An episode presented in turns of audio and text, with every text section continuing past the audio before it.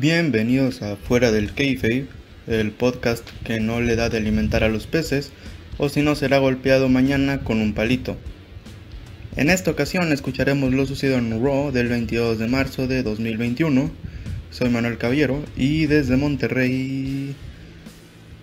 Ah, hay dos cosas de las que quiero hablar. Primero, algo de lo que no dije casi nada en el episodio anterior era acerca de Andrade, quien finalmente ha sido liberado de WWE y que no solo eso, sino que no ha tenido la ya conocida cláusula de no luchar por 90 días. Em, se cree que se ha hecho esto gracias a Charlotte, pero quién sabe. Lo único que puedo decir del tema es que después de casi 6 meses sin hacer apariciones, creo que ni en main event, es justo decir que se tenía que ir. Pero también puede tratarse de que ya tiene algo entre manos, porque si se va a la deriva entonces no podemos esperar mucho gracias a las condiciones actuales, refiriéndome a la pandemia, claro. Aún con eso, es triste saber que lo que Andrade hizo desde el 2015 hasta ahora, ser campeón de NXT, darle una lucha de 5 estrellas a la empresa, haber sido campeón de Estados Unidos, todo eso que hizo eh, se eclipsó por tener una relación sentimental con la hija de Rick Flair. Hasta el mismo Jim Ross lo reconoce. Y si soy honesto, por un tiempo pensé que pasaría algo tipo Triple H y Stephanie McMahon. Pero no. Aunque lo que sea que le depare a la sombra, espero y sea muy bueno y que haga lo que no pudo ser en la WWE. La segunda cosa de la que quería hablar es que el día de Fastlane 2021, la CLSN, la compañía que está a cargo de este podcast, de forma interna confirmó que fuera del kayfabe es renovada para una tercera temporada. Algo que apenas me di cuenta un día después, o sea, el 22 de marzo, justo cuando estoy grabando esto. Pero qué va, al parecer las metas del podcast se cumplieron, aunque no sé cuáles sean. De mi parte, muchas gracias por eh, lo que sea que hayan hecho. De verdad se aprecia mucho y de donde sea que estés escuchando, nunca dejes de creer y que comience la fiesta. Bueno, ahora sí, comenzando, iniciamos con Bobby Lashley en contra de Sheamus. No fue precisamente un mal combate ni nada, puedo decir que fue entretenido y se nota que Sheamus últimamente se está esforzando en hacer, un, eh, en hacer mejor su trabajo. Nada mal. Después de un Spinebuster y el Full Nelson gana Bobby Lashley. Finalizada la lucha, Cedric Alexander y Shelton Benjamin atacarían a Sheamus y viene Drew McIntyre al rescate.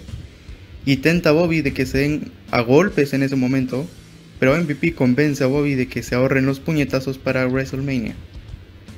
Ya en backstage, MVP regañaría a Cedric y a Shelton porque al parecer hicieron ver débil a Bobby y claro, de haber perdido los campeonatos de pareja en Raw anteriormente y que se deberían disculpar o algo así. La verdad es que ya había finalizado el encuentro, no tendría nada de especial que atacaran a Sheamus y Bobby ya había cumplido con lo suyo, ¿no? Bueno, pasemos al siguiente combate. Mi vida, mi amor, mi esperanza, Asuka en contra de Peyton Royce. Fue dentro de lo que cabe una buena lucha, o bueno, no estuvo mal tampoco. Pero prefiero pasar rápido. Asuka hace rendir a Peyton para que se presente Rhea Ripley. Ripley. Ah, bueno, el punto es que Rhea le dice a Asuka que va a aprovechar que Charlotte tiene COVID, literalmente dice la palabra COVID, para enfrentarse a la nipona en WrestleMania. Y después de un diálogo en japonés de Asuka que no entendí, ella termina aceptando. Y así chicos, es como se arma una rivalidad de la nada. Ya en serio, parece que Rhea no necesitaba el Royal Rumble en primer lugar, si de todas formas ya tendría su oportunidad por el oro.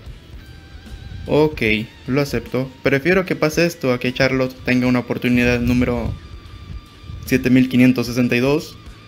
Aunque es curioso el reaccionar de ciertas personas ante el hecho de que es muy posible que Charlotte no esté en WrestleMania y que haya sido removida de los promocionales del evento, si ni siquiera ha tenido rumbo desde el embarazo de Lacey Evans.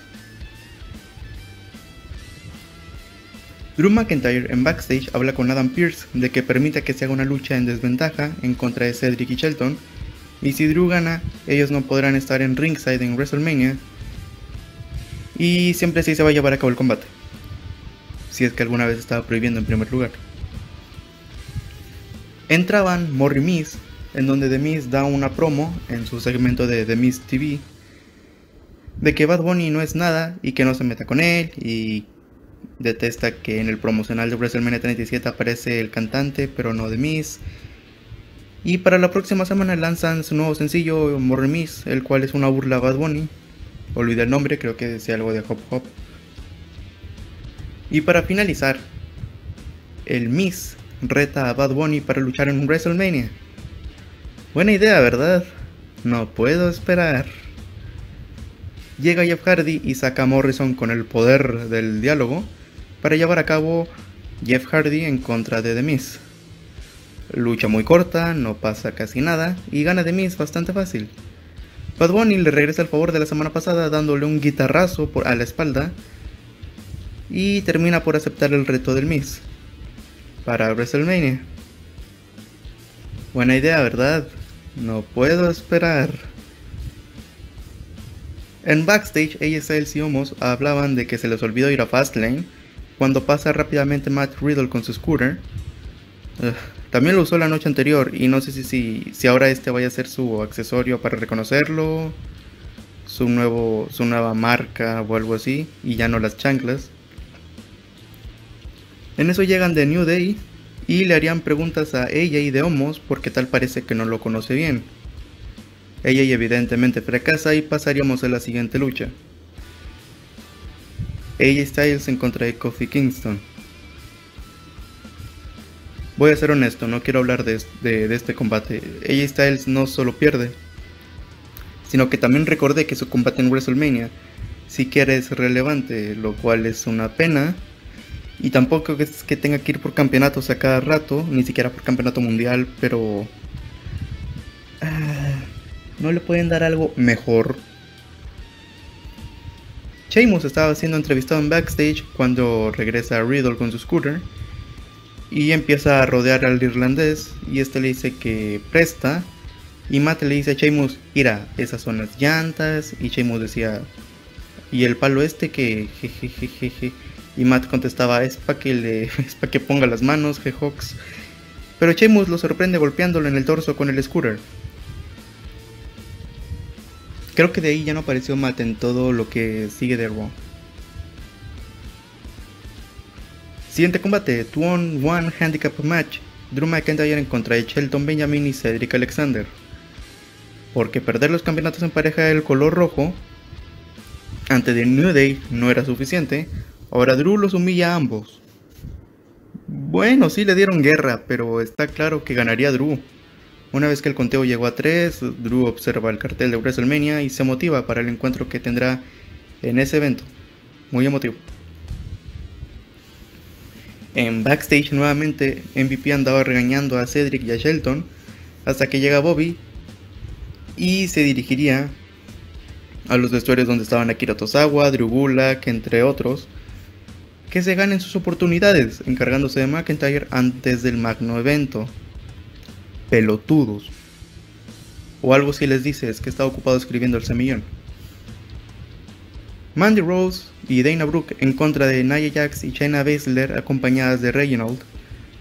En los comentarios estaban Lana y Naomi.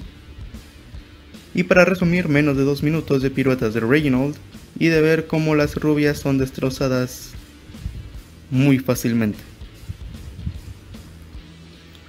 Alexa Bliss seguía con la pálida en su patio de juegos y le dice a Randy, que no estaba presente, que tenga cuidado con lo que desea.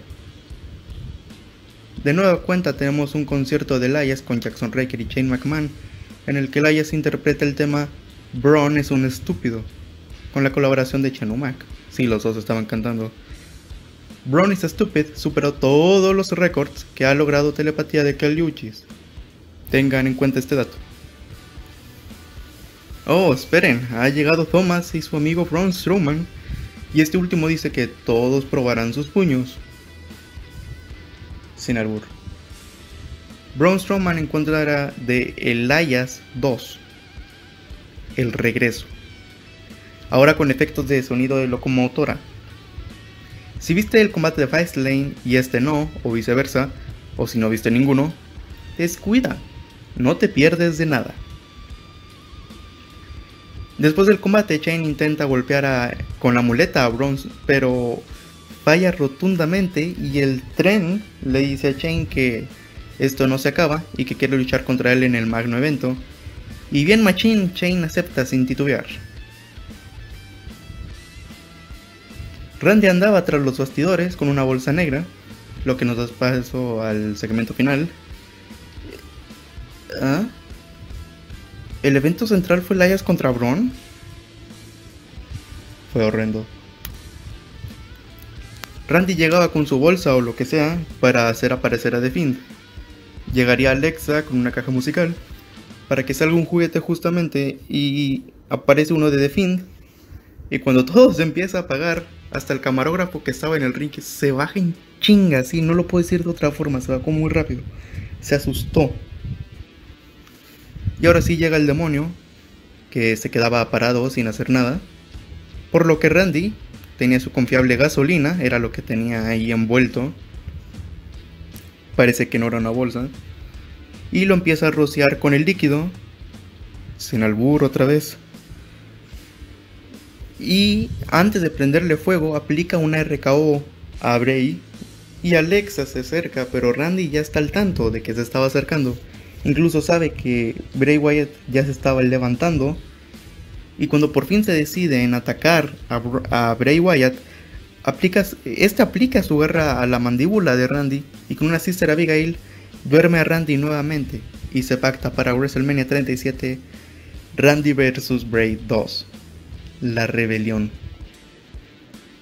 ¿Será en el magno evento el final de la rivalidad ahora sí de entre estos dos luchadores? Eso estará por verse. Y sin más, esto fue lo único que ocurrió en Raw. Ya estamos a tres semanas de WrestleMania y apenas muchos combates se pactaron en esta edición. Qué interesante. Pero sin más, Queda esperar a ver qué es lo que sigue la siguiente semana. Y por mientras vamos a ver qué pasa en NXT o qué pasa en SmackDown. Pero bueno, esto fue todo lo que tenía que decir acerca de la marca roja de esta semana. Así que pues, soy Manuel Caballero y muchísimas gracias por escuchar.